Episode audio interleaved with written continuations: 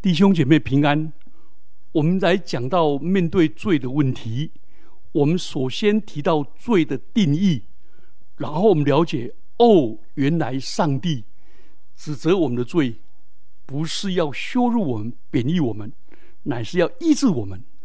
那我们上一堂就讲到基督的死，提到基督尊贵伟大的身份，是一个圣者，是一个义者。是一个生命的主，竟然甘心乐意从天上来到人间。他从天上来到人间，是生命的主。他活出上帝的义，他是义者。他整个人活出上帝的圣洁，他是圣者。结果竟然愿意为我们有罪的人、必朽坏的人而死，而且耶稣基督知道。我们在肉身中犯罪，他在肉身中替我们定的罪案，为女子所生，披戴肉身，没有披戴罪性，然后为我们而死，并且从死里复活。这是我们前面两次所讲的。今天我们就直接来谈到基督的死的六重意义。基督的死绝对不是罪的公价。基督的死也不是失败的结果，基督的死并非偶然的事，或者天然的朽坏。基督的死是上帝所定的旨意，是按照上帝的定旨先见被交给人，然后人却把他杀了，所以他是按照上帝的旨意为我们而死。但卖他的人有祸了。好，我们要从六个方面。来谈到他的死，第一方面，基督的死是替代性的牺牲。基督他站在你我的位置上受死，不是免去，而是替代。所以，基督是无罪的，替代我们这些有罪的，使我们在上帝的面前得到赦罪之恩。基督是圣者，代替我们，代替我们这些不圣的人、亵渎神的人、反对神的人。所以保罗说，基督在我们还做罪人的时候，就为我们而死。上帝的爱就在此显明了，使我们成为被上帝所拣选、专属于上帝的圣者。耶稣基督是生命的主，代替我们死以后，把永生的生命赐给我们。唐崇荣牧师在这一方面讲的很精彩。那我要再补充的是什么？基督在十字架上不止代替我们死，使我们得到生命。请问基督的头上戴着什么？荆棘冠冕。请问荆棘是怎么来的？在创世纪在伊甸园人犯罪以后，地受了作主，就长出荆棘和棘藜来。所以耶稣在头上是象征着代替我们受咒诅，使我们得着上帝的赐福。所以当我们信靠耶稣为我们死的时候，不止得永生，不止得生命。我们同时也领受上帝的赐福，从此以后我们在上帝的福的福气当中，我们不再受咒诅。耶稣基督在十字架上，请问他有没有穿衣服？他的外衣被分了，他的内衣被研究了。请问衣服是什么作用？衣服是遮羞。在伊甸园的时候。人用无花果树叶来遮羞，但上帝用羔羊的羊的皮来遮羞。耶稣在十字架上连遮羞之物也没有，耶稣代替我们受了羞辱，使我们得到上帝的荣耀。第二个，耶稣的死是挽回性的牺牲。十字架是上帝慈怜跟公义的双重表现。经常记得说，上帝用设立耶稣做挽回祭，是凭着耶稣的血，借着人的信，要显明上帝的义。因他用忍耐的心宽容人先时所犯的罪，好在今时显明他的义，使人知道他自己为义，也称信耶稣人为义。罗马书三章二十五节二十六节。挽回祭，所以是挽回了上帝的愤怒，上帝的怒气要审判，因为上帝是发易怒的，要审判我们抵挡神。那谁能够挡住上帝的易怒呢？挽回是指着基督止住了上帝的愤怒，把上帝的愤怒的审判打消了、阻止了，所以。就好像是这一个铁锤要打打到这个的时候，会把它打碎。但是耶稣基督坐在中间，一打下去的时候，耶稣的身体被打破了，但是下面被保存了。所以，我们应当受的审判都在基督里面结束了。耶稣在十字架上担当了我们神的愤怒，所以我们就不要再愤怒自己了。也不要再用怒气了，因为我们跟神和好了，挽回了。上帝看见他的义仆，他的圣仆在十字架上甘心乐意的牺牲而死，他的心得到满足，他的怒气被挽回回来了。所以，亲爱的，我们不要再走在灭亡的路。我们已经基督的死已经把我们挽回了，从此以后我们。在上帝的祝福当中，第三个，基督的死是救赎性、买赎性的牺牲。买赎性的意思就是，耶稣在十字架上为我们死，他流出了宝血，用重价把我们买赎回来。保罗在哥林多书信写说：“你们是重价买赎回来的。”所以要在你们的身子上荣耀神。彼得也说：“你们得赎，被上帝买赎，不是凭着能朽坏的金银宝石，乃是凭着基督无瑕无耻羔羊的宝血买回来的。”保罗在使徒行传二十章二十八节，对以弗所的长老在告别词也说。教会是基督用宝血买来的，所以基督不是用神性来替我们死，他是以肉人的肉身来接受死亡的痛苦，却以神性的能力胜过死亡的权柄，这是极大的奥秘。基督把我买赎回来归他，所以。请你记住，你是属上帝的，你的身体是圣灵的殿，不要玷污自己，要用你的身体来容神一人。那有人就问：那耶稣买赎我们啊？他买的那个赎金是送给、是付给谁呢？是付给魔鬼吗？不是，基督的死是替人。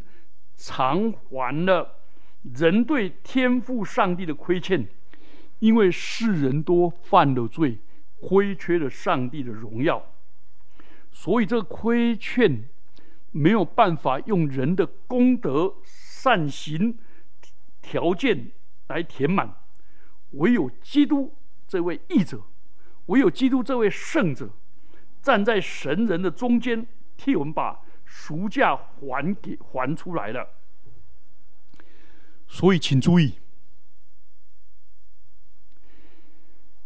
人没有亏欠撒旦，是因为人犯了罪，就变成罪的代价，就跟神隔绝，撒旦就吞吃我们，非法的占有我们，所以我们落在撒旦的手中。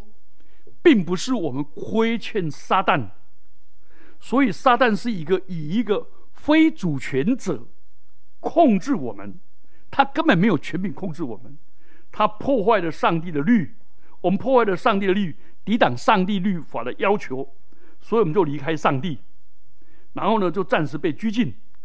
可是当基督来了，他从从撒旦的手中把我们抢出来。我们劝上帝的债，我们没有办法付清的。耶稣基督替我们付清了，好奇妙啊！所以启示录第五章第八到九节说，他用自己的血把我们从万邦万民中间买赎回来，归向上帝。第三点，我们要注意，第一点，买赎性的牺牲是指的基督的宝血买赎我们。第二个，那个赎罪的价金不是付给撒旦，是付给上帝，所以我们要把荣耀归给上帝，是我们负担不起，上帝亲自差他的儿子耶稣基督替我们负担，替我们还了亏欠，我们在上帝面前就没有亏欠，这是一个很美的，我们关系就恢复了，我们跟上帝之间的关系不再是一个讨债的。而是成为他的儿女，那这个赎罪救赎也涉及到价值的问题，你知道吗？你的生命的价值这么尊贵，尊贵到一个地步，天平的两端，一端是你我，一端却是耶稣基督，他甘心的为我们而死，我们的生命何等尊贵啊！所以不要再犯罪了。我们的生命这么尊贵，我们的身体这么尊贵，我们的身体是圣灵的殿，是被买赎回来的。所以，我们这一生要成为一个容神益人的人，并且我们把我们的这一生献给上帝，成为一个义的工具。好，第四个，基督的死是一个复合性的牺牲，reconciliation，跟上帝和好。清圣经上清楚告诉我们，我们是上帝的仇敌。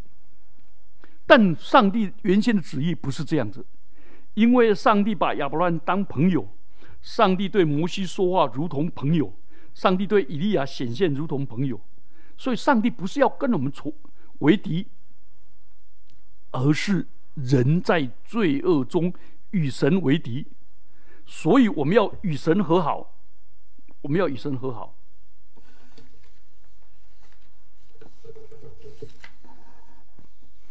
那为什么是人与神和好，而不是神与人和和好呢？为什么？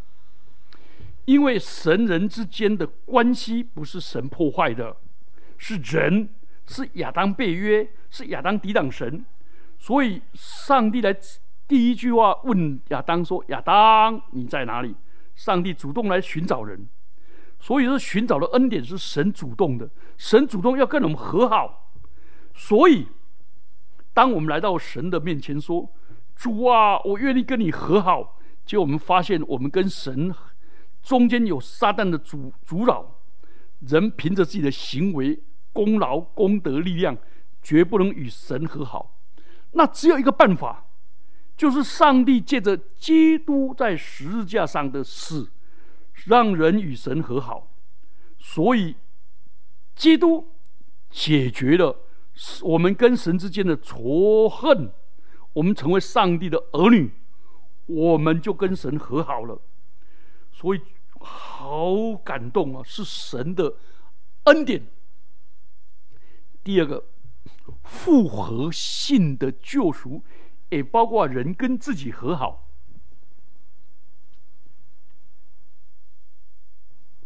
这是基督教的心理学所要达到的目的。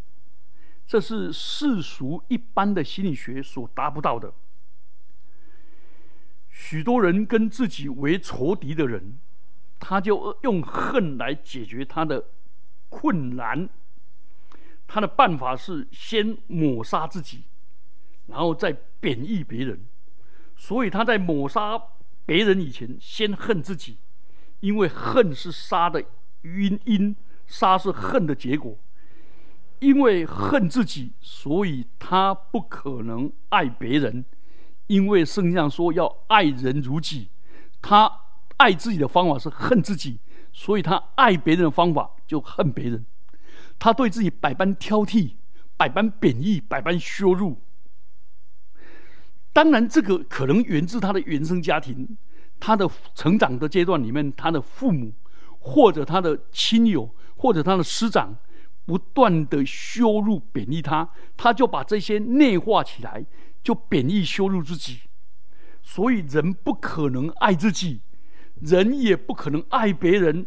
所以，当人跟神一和好了，就觉得哦，我是被上帝所悦纳的，上帝爱我，我为什么要恨上帝所爱的呢？上帝接纳我。我为什么要排斥上帝所排所接纳的呢？我就开始跟我自己和好，我能够原谅自己，也可以赦免自己，也可以接纳自己。我就解除我内在对自己的挑剔、控告跟贬义，我就变成我自己的好朋友，我就产生能够自爱，而我能够自爱，就能够爱人。我知道我是恢复了上帝的儿女的荣尊荣，我就自尊。我就能够尊人，自我接纳，我就能够接纳别人。所以，爱人如己是以爱自己为根基，而爱人如己是领受神的爱。所以，请注意哦，这个自爱跟自私是不一样的。自爱爱自己，是接受神的爱，以神的爱来爱自己。接受神给我的接纳，我来接纳我自己。而那个只顾自己、自私的人，是没有办法爱自己。他是对自己恨得要命，觉得自己很没有尊荣，百般的贬义跟挑剔，所以他觉得一直要抓，一直要抓，所以他变成很自私、只顾自己。第三个来，一个是与神和好，第二个与自己和好，第三个是与人和好。被上帝的爱充满而不恨自己的人，他就能够与别人和好，因为他把别人爱当做自己，因为爱人如己。我们都是同样受造的，所以我们与神和好，与自己和好了以后，就要寻求与个人的和好。这个人就只有爱，没有恨；只有关怀，没有排挤；只有接纳，没有排斥；只有认识、包容，而不是仇恨。所以，你有没有发现，从神的爱，爱自己，进一步爱人？第四个，哎，第接着呢，我们就来看我们。而且我们还可以成为一个和平的使者，使人与人之间能够和睦，在有恨的地方传播爱的种子，在又有误解的地方使人彼此谅解，在不能接纳、被排斥的地方，就使人能够彼此接纳。所以圣经上说：“使人和睦的人有福了，因为他必称为上帝的儿子。”所以，把人与人之间的仇恨除掉。所以，弟兄姐妹们，千万千万不要在儿女面前批评牧师、批评教会的弟兄姐妹。你会在儿女中间不但没有成为一个和平之子，而且落下伤痕，使他对教会、对牧者不信任，变成仇恨。好，第五个，人不但与神和好，与自己和好，与人和好，再来使人与人都和好，还有一种是带领人与上帝和好。哇，这是一个很美的福音工作，使人能够信靠耶稣基督，然后神人之间和好，这是好美啊！所以换句话说。这个人就产生了善性循环，爱神、爱人、爱己，爱神、爱己、爱人，然后促成人人相爱，然后让人神和好，然后这个人就开始产生进入了爱自己、爱别人，成为和平之子，再来也传福音，使别人与神和好，就产生一个爱的循环。好，耶稣基督第五种就是榜样性的牺牲。彼得在彼得前书二章二十一节说：“你们蒙召原是为此，因为基督也为你们受苦，给你们留下榜样，要使你们跟随他的脚踪。”彼得用的“榜样”这个词是非常生动的。那个原文是小学生在临摹的字帖，就是那个那个字帖。